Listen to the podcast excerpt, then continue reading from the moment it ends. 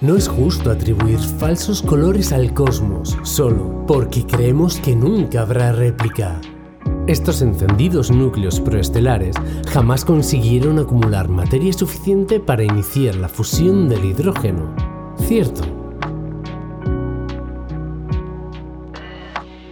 La comunidad científica, incapaz de comprender su ánimo sobrio y discreto, esa voluntad de vivir con lo mínimo, habla de estrellas fallidas.